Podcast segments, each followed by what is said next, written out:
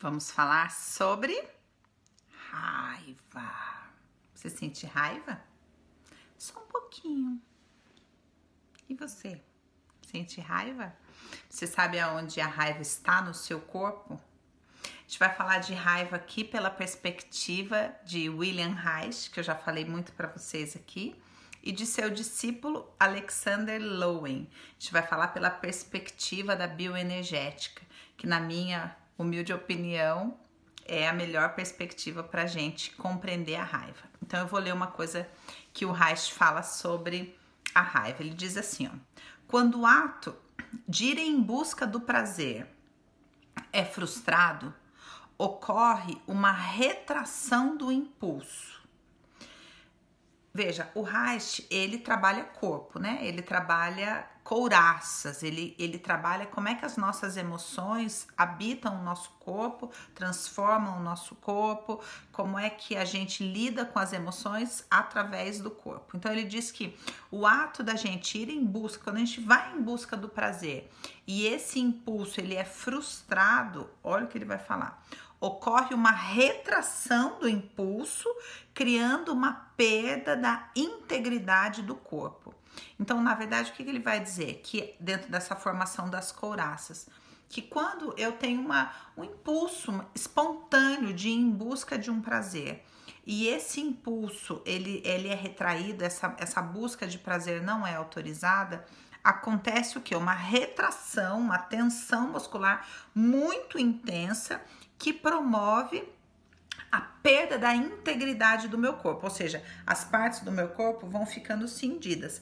Pessoas que têm muita raiva guardada, elas têm uma couraça muito rígida, elas têm muitas vezes as costas muito rígidas, os movimentos delas são muito endurecidos.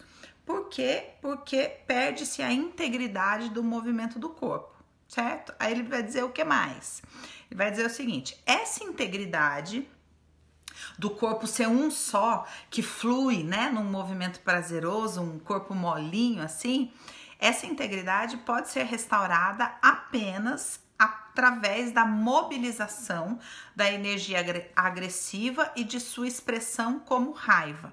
Então, quando a gente trabalha essa terapia haitiana ou neo-haitiana ou bioenergética, que são variações de um mesmo tema, é, a gente vai trabalhar exercícios corporais, por exemplo, com a perna. Vai a, a, perna a gente trabalha muito a liberação da raiva nessa terapia. Então, é quando você empurra a perna assim, ó, com força, sabe? Dá uns gritos e fala: Não! Não! Não! Ó, agora eu voltei. Muito bem, muito controlada, muito lady para dizer que isso é bom, isso é sadio. Por que, que é importante você trabalhar essa liberação da energia, da, da mobilização da energia agressiva? Porque ele diz assim que quando você faz isso, isso restabelece os limites naturais do seu organismo, a saúde mesmo do seu organismo, o funcionamento, a fluidez, né?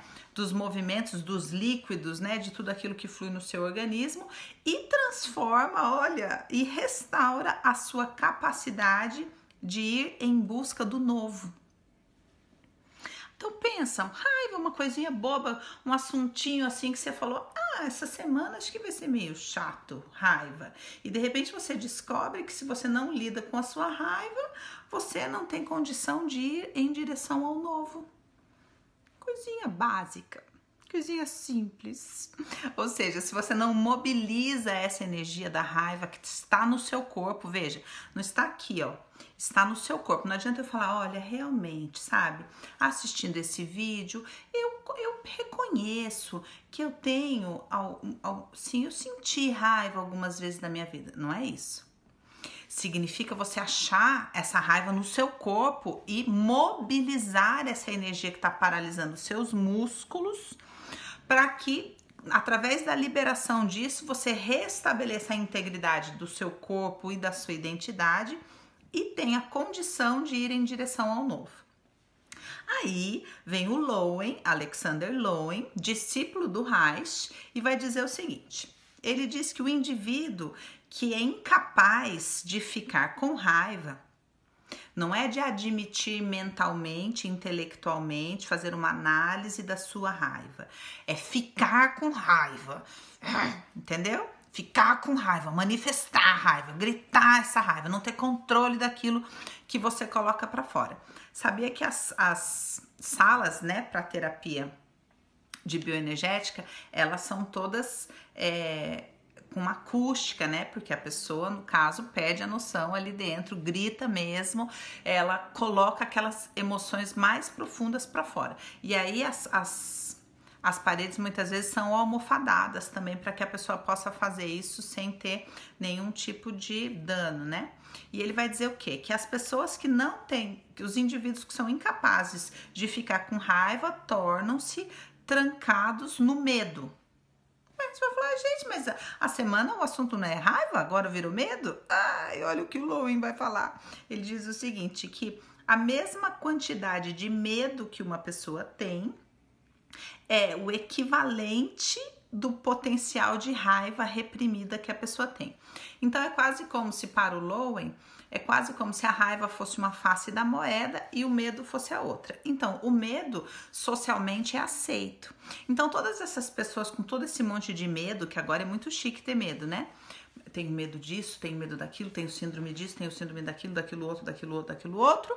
Segundo Lowen, raiva reprimida raiva reprimida. São pessoas, na verdade, muito raivosas. É importante você entender que para a formação da sociedade neurótica é, é necessário que as pessoas sejam ensinadas a não manifestar a sua raiva. Então, não estou dizendo que você tem que sair xingando todo mundo aí pela rua. Eu estou dizendo que para que você faça um trabalho terapêutico decente, você precisa entrar em contato com a sua raiva. Aqui, aqui a gente está na camada 00001 que é você admitir que ela existe e começar a procurar ela dentro de você, primeiro nas suas é, mentalmente, né, na sua consciência, nas suas emoções, mas por último no seu corpo. E aí o Lowen vai dizer o seguinte, que a pessoa que tem muita raiva reprimida, ela não entra em contato com a raiva, ela só entra em contato com esse outro lado da raiva que é o medo. Tem muita tensão muscular e é uma pessoa o quê? Imobilizada na vida. Ou seja, uma pessoa que praticamente não realiza nada, porque todo o ser dela tá petrificado por conta dessa raiva e por conta deste medo, que muitas vezes é uma projeção, né, que a pessoa tem da própria agressividade. Então, quanto mais ela tem medo da agressividade do, do, do outro, desse outro fantasioso, desse outro que pode atacá-la a qualquer momento, é na verdade uma projeção de toda a raiva que ela tem dentro dela, de toda a agressividade que ela tem dentro dela, que ela não não sabe lidar. O Lowen vai fazer uma diferenciação entre raiva ira e fúria, como se fosse uma escala crescente. E na raiva ele coloca ela como uma emoção sadia, uma emoção que tem a ver com a liberação do seu desejo, que tem a ver com a sua busca de prazer, manifestação da sua identidade. E que daí o mais profundo disso seria os níveis mais elevados seria a fúria a ira primeiro e depois a fúria, e aí isso seriam emoções destrutivas. Então, para você ficar a tarefa assim de quem sabe dar um, uma almofada aí para você só sentir. Deixa eu só tentar. Vamos imaginar que não tivesse ninguém aqui e eu pegasse uma almofada e resolvesse colocar minha raiva para fora. O que, que será que ia acontecer? Faz o teste.